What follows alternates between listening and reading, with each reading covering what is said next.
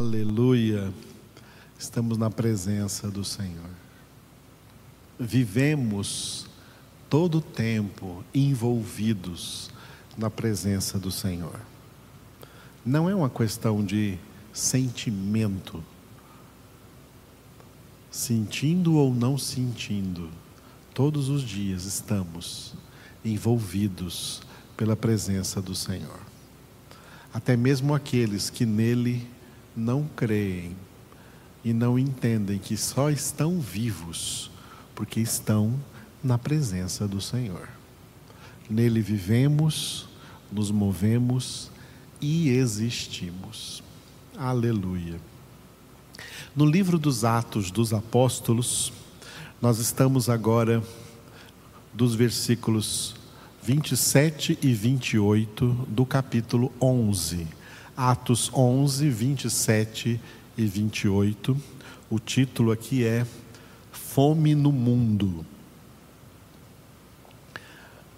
Nós vimos pela manhã no versículo 27 profetas que vieram a Jerusalém e vamos ver de Jerusalém, desculpe, vieram de Jerusalém para a cidade de Antioquia na Síria, para a igreja que estava ali sendo pastoreada pelo apóstolo Barnabé e também o apóstolo Paulo. Um desses profetas foi o profeta Ágabo, acerca do qual nós vamos ler agora no versículo 28, Atos 11, 28. E apresentando-se um deles, chamado Ágabo, dava a entender pelo Espírito que estava para vir grande fome por todo o mundo, o qual sobreveio, a qual sobreveio nos dias de Cláudio. Repetindo, e apresentando-se um deles, um daqueles profetas que vieram de Jerusalém, chamado Ágabo, dava a entender pelo Espírito que estava para vir grande fome por todo o mundo, a qual sobreveio nos dias de Cláudio. Bom, as civilizações antigas foram testemunhas de tempos da história em que a humanidade inteira era abatida por uma crise de fome. Nós nos lembramos, por exemplo, dos sete anos de fome pelo qual passou a humanidade que vivia lá naquela época em que José, filho de Jacó, estava no Egito. E Deus revelou aqueles sete anos de fome lá no sonho do Faraó, o sonho com sete vacas gordas e sete vacas magras. 14 anos, sete anos de grande abundância, sete vacas gordas, e depois sete anos de grande fome sobre toda a terra, época então chamada né, de a época das vacas magras. A humanidade já viveu por tempos de grandes crises mundiais. Hoje, a humanidade está aí, né, ensaiando uma saída para essa crise sanitária que veio sobre toda a humanidade, essa crise de saúde aí com o coronavírus.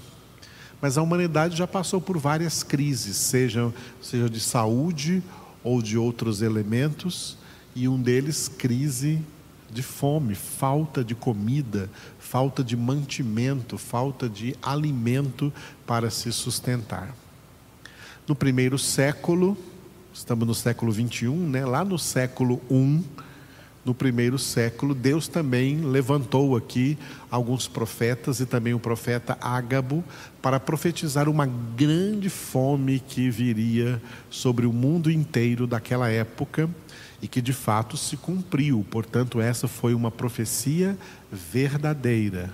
Se cumpriu nos dias de Cláudio. Cláudio foi um dos homens que ocuparam o trono do Império Romano. Sempre o homem que ocupava o trono do Império Romano, além de ter o seu próprio nome, tinha o título de César. O César era o imperador, né, o chefe do Império Romano. E nessa época desse homem, então, chamado Cláudio, desse imperador chamado Cláudio, lá no século I, veio essa grande fome, veio essa grande fome sobre toda a humanidade daquela época. Tá? E nós vamos ver até nos textos seguintes, que veremos pela graça de Deus no, no próximo fim de semana, né, que os cristãos de vários lugares mandaram ajuda, mantimentos para os cristãos da Judéia que viviam ali em Jerusalém, na região de Jerusalém, aquela região sul de Israel, chamada Judéia. Os cristãos não ficaram sem assistência nesse período de fome, porque outros cristãos os ajudaram. Eu quero aproveitar esse tema para dizer duas coisas. Primeiro, aqui falou de uma crise real, material, de fome, de alimentos na terra uma crise de fome é uma grande problemática social envolvendo a terra toda. Só que em todos os tempos existiram pessoas que passaram fome na terra fome de comida, de comida para o corpo, e passaram necessidade na terra.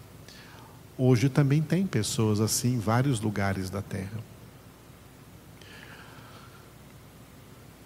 a obrigação de fazer com que alimentos cheguem, alimentos cheguem aos famintos, é uma obrigação estrita dos governos da terra.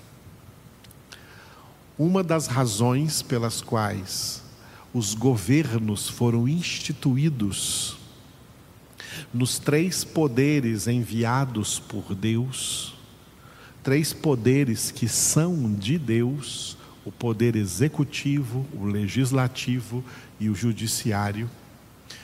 Uma das coisas nas quais esses três poderes devem trabalhar é na manutenção dos alimentos para todos os seus governados, para todos os seres humanos de todas as nações da terra. Estou falando isso porque porque às vezes surgem tantas pessoas de boa vontade, deve sempre ter mesmo, associações anônimas, que trabalham para levar mantimentos, alimentos aos mais famintos. Isso é excelente que haja. Louvado seja Deus por essas iniciativas e por esses trabalhos. Mas a obrigação não era dessas pessoas. A obrigação de fazer com que todos os cidadãos do mundo tenham uma vida digna para que tenham pão de cada dia em suas mesas, é uma obrigação dos seus governantes. É por isso que os governantes recebem os impostos para administrar esses impostos em favor das pessoas da nação dos cidadãos de cada nação que eles governam. Governantes não foram colocados em postos de governo para se enriquecerem com os impostos dos cidadãos de suas nações, mas para reverter todos esses impostos e todos os recursos nacionais em prol de todos os cidadãos, para que todos tenham alimento em sua casa. E não é sequer dando o alimento material para as pessoas, mas criando uma política no mundo tal que conceda trabalho digno, emprego digno para as pessoas, com salário digno, para que elas tenham condições de trazer elas mesmas o alimento para dentro de suas casas. E não serem como mendicantes que precisam receber do governo cestas básicas, alimento em espécie. Não, o que todas as pessoas precisam é ter um trabalho digno seguido de um salário digno, a Bíblia diz: o trabalhador é digno do seu salário. Nós temos, por exemplo, um Brasil fora do Brasil. Brasileiros de todos os estados da federação que, não achando emprego no Brasil, estão trabalhando em outras nações da terra saíram do Brasil por não verem aqui esperança de um emprego. Um emprego digno e um salário digno. Isso é um testemunho contra o Brasil. O Brasil que está lá fora do país, espalhado nas nações, trabalhando às vezes trabalhos escravos, mas que mesmo assim ganham mais do que ganhariam aqui no Brasil, onde a carga tributária é grande sobre a sociedade, sobre os trabalhadores, sobre as pessoas, mas elas não veem o justo retorno de tudo isso. Quem vai prestar contas diante de Deus por causa das pessoas famintas que não têm o que comer, que não têm alimentação digna, e por não ter alimentação digna, também não tem saúde digna, não tem educação digna. Olha que ambiente que é formado numa nação desgovernada.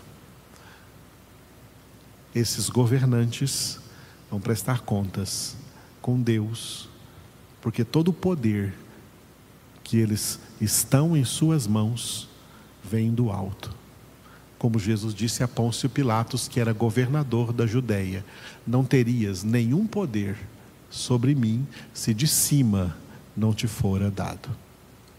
É Deus quem deu poder a esses homens e mulheres que estão no executivo, no legislativo e também no judiciário, para, na harmonia desses três poderes, trazerem aquilo que é justo e digno para cada cidadão.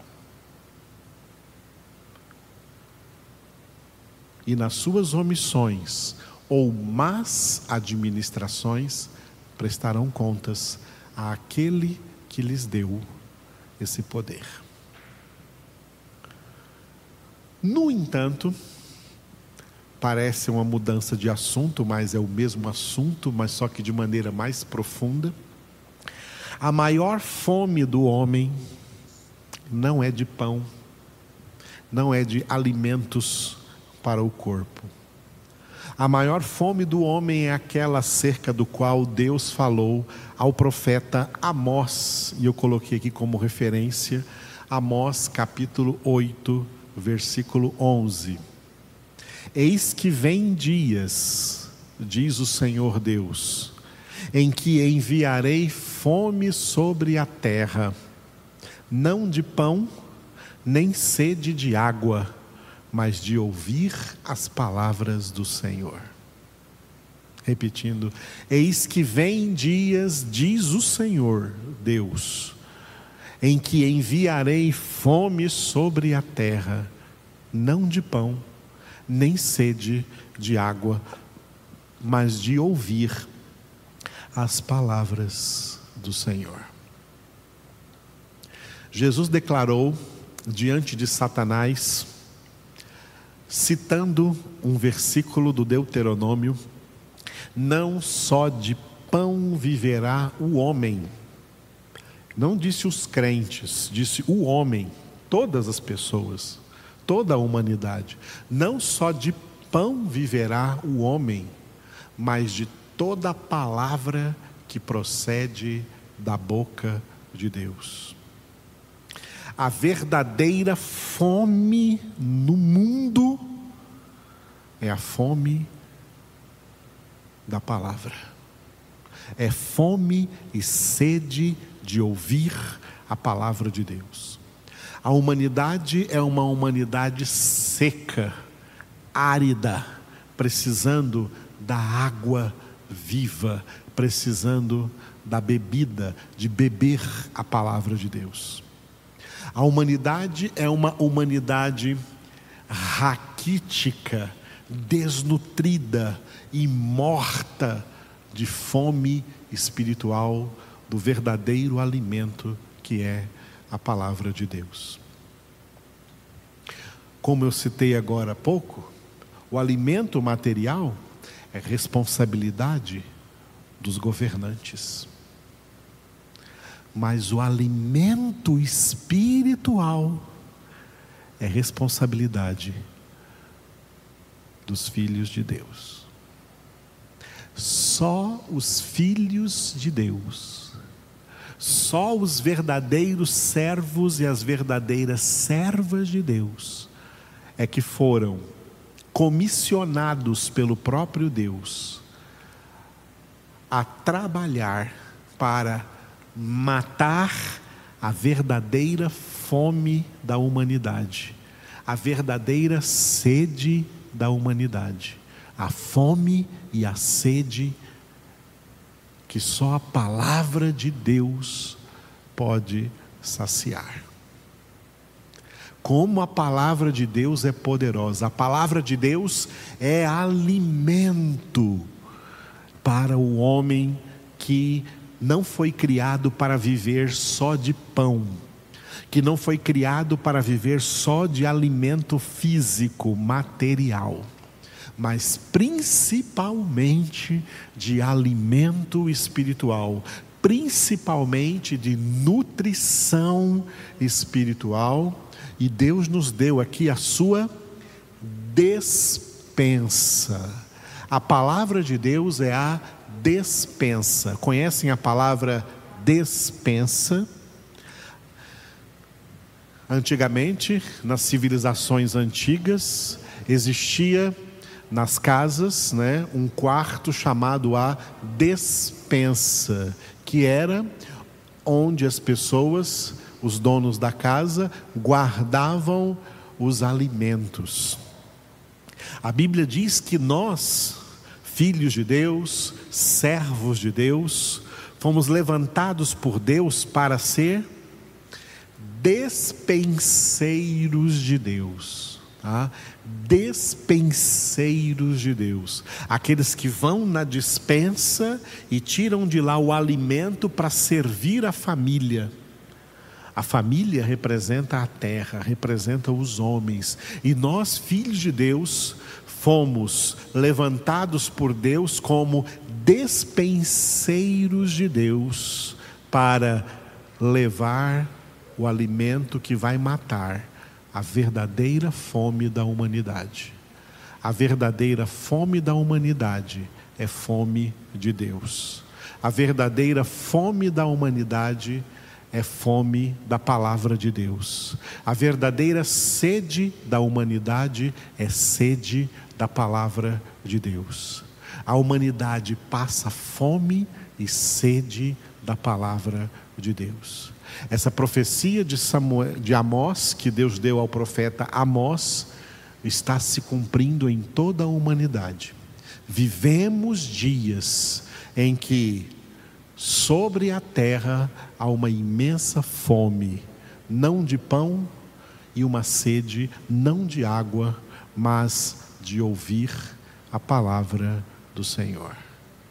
Nós temos recebido essa palavra e nós temos a responsabilidade de administrar a alimentação espiritual de toda a humanidade.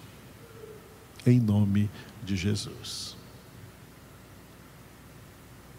Você não pode fugir deste ministério ao qual o Senhor lhe chamou.